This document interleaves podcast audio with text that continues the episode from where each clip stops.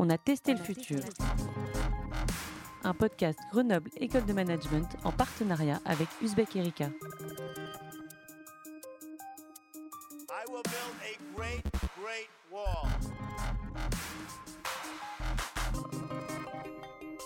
Bonjour à tous, bienvenue dans ce nouveau numéro d'On a testé le futur, un podcast Grenoble École de Management en partenariat avec Uzbek Erika, diffusé sur SoundCloud et publié par GEM. En cette période de confinement, on a décidé de poursuivre notre série. Près de 4 milliards de personnes dans le monde, selon l'AFP, sont incitées par leurs autorités à rester chez elles pour lutter contre la propagation du Covid-19. Ces mesures frappent durement l'économie mondiale et pourtant des entreprises, grandes et petites, se mobilisent pour répondre à la crise, pour produire masques et autres matériels nécessaires à la santé et à la vie quotidienne des citoyens. De nouveaux modèles de production sont éprouvés au nom de l'intérêt général, L'État français a appelé les entreprises à contribuer à l'effort national pour endiguer la pandémie. Emmanuel Macron a même affirmé dans son allocution du 12 mars qu'il nous faudrait tirer les leçons du moment que nous traversons, interroger le modèle de développement dans lequel s'est engagé notre monde depuis des décennies et qui dévoile ses failles au grand jour. Alors cette période est-elle propice à une redéfinition du rôle des entreprises dans la société? Quelles conséquences la crise aura-t-elle sur l'organisation de la production et du travail? Peut-elle être un facteur de changement structurel et lequel? Les entreprises à mission, entre autres, inscrivent dans leur statut un objectif d'intérêt général en plus de la recherche du profit. Sont-elles appelées à se généraliser? Pour en parler, nous avons le plaisir de recevoir, depuis la Suisse, le philosophe Dominique Bourg, ancien candidat pour la liste Urgence Écologie aux élections européennes de 2019, l'entrepreneur Franck Payaret, cofondateur de l'entreprise Les Affranchis, et l'enseignante Jacqueline Rosebrook, qui est en charge de la responsabilité sociale et environnementale de GEM. On leur donne la parole, mais confinement oblige à distance et séparément.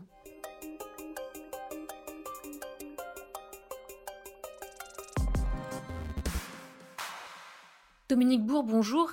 Alors que l'économie française est en grande partie à l'arrêt, les entreprises ont été appelées à contribuer à l'effort national pour endiguer la pandémie le président Macron a lancé un appel à interroger le modèle de développement qui est le nôtre depuis des décennies. Est-ce un retournement de politique qui s'annonce? Va-t-on assister à une redistribution des cartes entre l'État et le secteur privé? Oh, c'est très difficile à dire parce qu'on a d'un côté une évolution au plus long cours, euh, mais due, si vous voulez, aux dégradations du, du système Terre, mais que encore assez peu de gens perçoivent dans sa réalité, dans, dans son intensité. Et dans ce cadre-là, euh, l'idée à la Friedman, euh, début des années 70, d'une entreprise qui n'a d'autre dessin que d'accroître ses profits, c'est quelque chose qui devient totalement absurde, qui n'a plus aucun sens. Et d'une certaine manière, la crise, du Covid a montré qu'effectivement, quand on touche, si vous voulez, au substrat, euh, à savoir la vie, sans lequel évidemment il n'y a pas non plus d'entreprise, et eh bien dans ces cas-là, on n'a aucun, aucune hésitation à mettre à l'arrêt quasiment euh, l'économie mondiale. Donc on voit très bien que si le but de l'entreprise va à l'encontre de l'habitabilité de la planète, ça n'a absolument aucun sens. Donc effectivement, on ne peut pas ne pas, euh, si vous voulez, soumettre en fait les entreprises à une utilité sociale et écologique. Mhm. Si elles ne l'ont pas, elles ne méritent tout simplement pas d'exister, que la chose soit claire. Alors maintenant, euh, l'épisode qu'on traverse peut être très paradoxal. Euh, on va sortir dans une telle panade économique, et, et c'est pas très drôle, avec des gens qui vont être sans salaire, sans revenus, pendant plusieurs mois, des entreprises qui étaient déjà très justes, euh, qui vont carrément cesser leur chiffre d'affaires pendant un ou deux mois. Euh, on ne sait pas d'ailleurs ce sur quoi tout ça va déboucher. Mais effectivement, dans ce cadre-là, bien sûr, et on le voit déjà, la tentation, c'est de relever toutes les normes, ce que les préfets ont le droit de faire avec la loi qui a été votée en France au Parlement, ce qu'ils ne se, gênent pas pour faire, etc. Et, on, va, on, on, va pouvoir réinjecter, si vous voulez, de l'argent d'une façon keynésienne, avec une espèce de relance indistincte pour en quelque sorte sauver les meubles. Ça, c'est le danger le plus grand, et contrairement à ce qu'on peut croire, eh bien, euh, l'épisode que nous sommes en train de vivre pourrait nous faire vraiment régresser. Alors, il ne ferait pas régresser très très longtemps parce qu'on va très rapidement rappelé à l'ordre par la réalité. Certaines entreprises utilisent en ce moment leurs outils de production pour fabriquer du matériel en soutien au personnel médical ou encore des masques à destination du grand public. On voit qu'en période de crise, l'urgence de santé publique l'emporte sur les considérations purement économiques. Est-ce que cette mobilisation peut préparer la voie à une redéfinition durable du rôle des entreprises dans la société? Euh, les, entreprises, elles sont comme les individus. Euh, selon les cas, c'est très très différent. Vous avez effectivement LVMH et d'autres ou des petites entreprises qui se sont mises à, produire des masques, etc. Avec, euh, ben, du merci dans les entreprises, vous avez des gens qui ont qualité morale. Bon, ok, mais vous avez des, contre-exemples, Amazon, etc. et toutes ces grosses boîtes américaines. Enfin, et on continue la 5G alors qu'on sait que ça augmente la consommation d'électricité, ça n'a absolument aucun intérêt euh, direct pour les gens, etc., etc. Une hirondelle ne fait pas le printemps. Et puis ce genre de cas, bah, là vous avez eu, vous des, cas volontaires, mais quand on rentre dans une économie de guerre, bah, c'est l'État qui impose aux sociétés euh, de ne plus produire ce qu'elles produisaient et de contribuer à l'effort de guerre sans qu'elles en aient la moindre latitude. Donc du coup, si vous voulez, euh, ça, ça, ça, prouve rien si ce n'est la qualité morale de certains individus et qu'effectivement, bah, on peut très bien, dans des circonstances particulières, euh, changer les, les budgets d'entreprise et, de façon volontaire. Non, le, problème, ce sont quelles sont les règles, aujourd'hui, qui régissent la vie des entreprises. On a déjà la loi PAC, qui a beaucoup mieux, effectivement, que ce qui existait avant et, qui était du néolibéralisme pur sucre. On voit bien qu'on a une tendance de fond, et, je pense que beaucoup de chefs d'entreprise sont tout à fait au courant, d'ailleurs, se passe avec le, manifeste du réveil écologique des étudiants plutôt grandes écoles, d'ailleurs, qui raconte nous ne voulons pas, même si on nous paye euh, de façon extrêmement élevée, nous ne voulons pas travailler dans des entreprises qui n'ont aucun sens pour nous et qui détruisent l'habitabilité de la Terre. Ça, je pense que beaucoup d'entreprises ont compris que c'est un mouvement très fort. Donc là, là, on va être pris en, tension, si vous voulez, entre une vision un peu plus long terme et puis le, court terme de sortie d'une crise. Hein, et la contradiction va être, va être très très forte. Mais sur le long cours, on voit bien que l'entreprise va devoir changer. Mais ce sont des changements beaucoup plus importants qui seront appelés.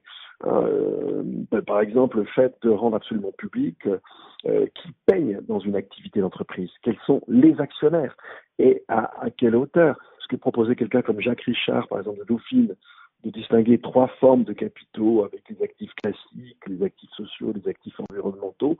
Et quand mhm. une entreprise peut être vendue, ben, de réévaluer sa valeur sans que les actifs, au sens traditionnel du terme, puissent, si vous voulez, compenser la destruction de l'environnement et la destruction sociale. On, voit bien que, si vous voulez, que pour que on rentre dans cette nouvelle période où euh, l'acte économique n'est pas un absolu, où il doit rendre compte de son unité sociale écologique, c'est l'ère nouvelle dans laquelle on entre, avec énormément de réticences, avec des hypocrisies, avec des tensions, et, et ce qu'on vit malheureusement dans un premier temps pourrait même nous faire revenir en arrière. Pour le moment, la majorité des acteurs économiques sont à l'arrêt. Cette période est-elle propice à une prise en considération des modèles de décroissance, que ce soit par les décideurs de la puissance publique ou bien du secteur privé En fait, la raison pour laquelle vous avez le Covid, eh ben, c'est tout simplement parce qu'on détruit les écosystèmes et qu'on fait que ben, certaines espèces voient leur habitat disparaître et vont se rapprocher de l'humanité. Vous savez, vous connaissez ça. De manière générale, vous déstabilisez les écosystèmes, vous augmentez la circulation des pathogènes. Ça, c'est un aspect, mais vous avez le climat, les problèmes de pollution plastique, euh, vous avez l'effondrement du vivant, etc. Bah, euh, voilà, on est arrivé à un niveau de dégradation tel que, premièrement, déjà, on n'a aucun doute sur les causes ce sont nos flux de matière et nos flux d'énergie, nos flux d'énergie plutôt et nos flux de matière, l'énergie conditionnant les flux de matière. Ça, ça c'est la première chose. Et deuxième chose, eh bien, euh, évidemment, ça dépend tout à fait de notre niveau de vie. C'est-à-dire que plus vous êtes riche, et plus vous contribuez à détruire. Hein, c'est les 10% les plus riches de la planète qui émettent 50% de gaz à effet de serre, et les 50% les plus pauvres, et même plus maintenant, n'en émettent que 10%. D'accord? Donc en, fait, le problème, c'est que les entreprises, jusqu'à maintenant, elles étaient dans un monde où la finalité était quand même de vendre plus, et on maximisait les objets sur le marché, etc. Ça, ça n'est plus possible. Donc en fait, il y a une contradiction frontale, si vous voulez, entre nos économies libérales, telles qu'elles fonctionnent, elles fonctionnent dans un marché ouvert, où on peut accumuler sans borne euh, la consommation d'énergie, euh, les objets, et ça, c'est totalement contradictoire. Mmh. avec le maintien de l'habitabilité de la Terre. Donc il suffira pas que les, entreprises changent de raison sociale, changent d'objet. Il faut qu'il y ait beaucoup moins de production.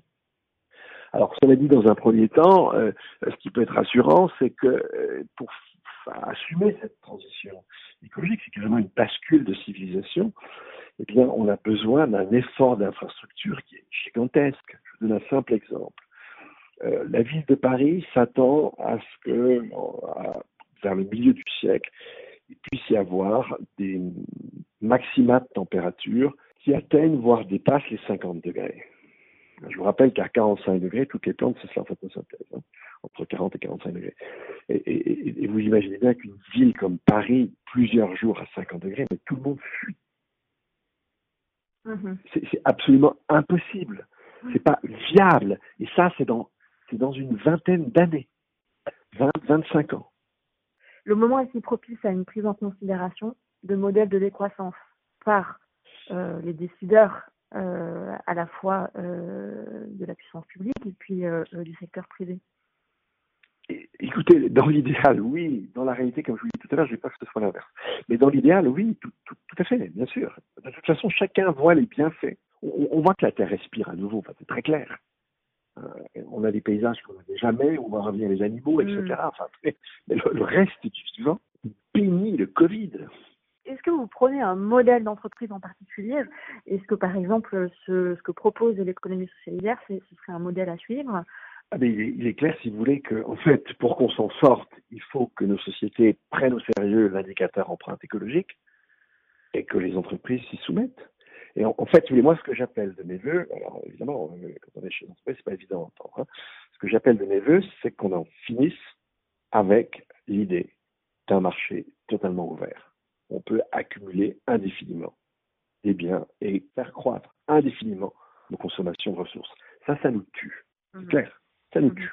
Et alors, au sens propre, hein, je peux vous montrer, effectivement, euh, à partir d'un certain degré de température, et ça va nous arriver, alors évidemment, euh, quelques jours par an, mais probablement dès 2040, euh, vous avez des, régions sur Terre qui, où, vous aurez des jours où nos capacités de, régulation thermique sont saturées. C'est-à-dire qu'on n'arrive plus à évacuer la chaleur de son corps. Bah, évidemment, si la température interne monte, hein, s'il fait, s'il fait 45 degrés si vous n'arrivez pas à maintenir les 37 euh, quand vous atteignez les 41, et puis très bien, quelques dixièmes au-dessus, vous, passez l'arme à gauche.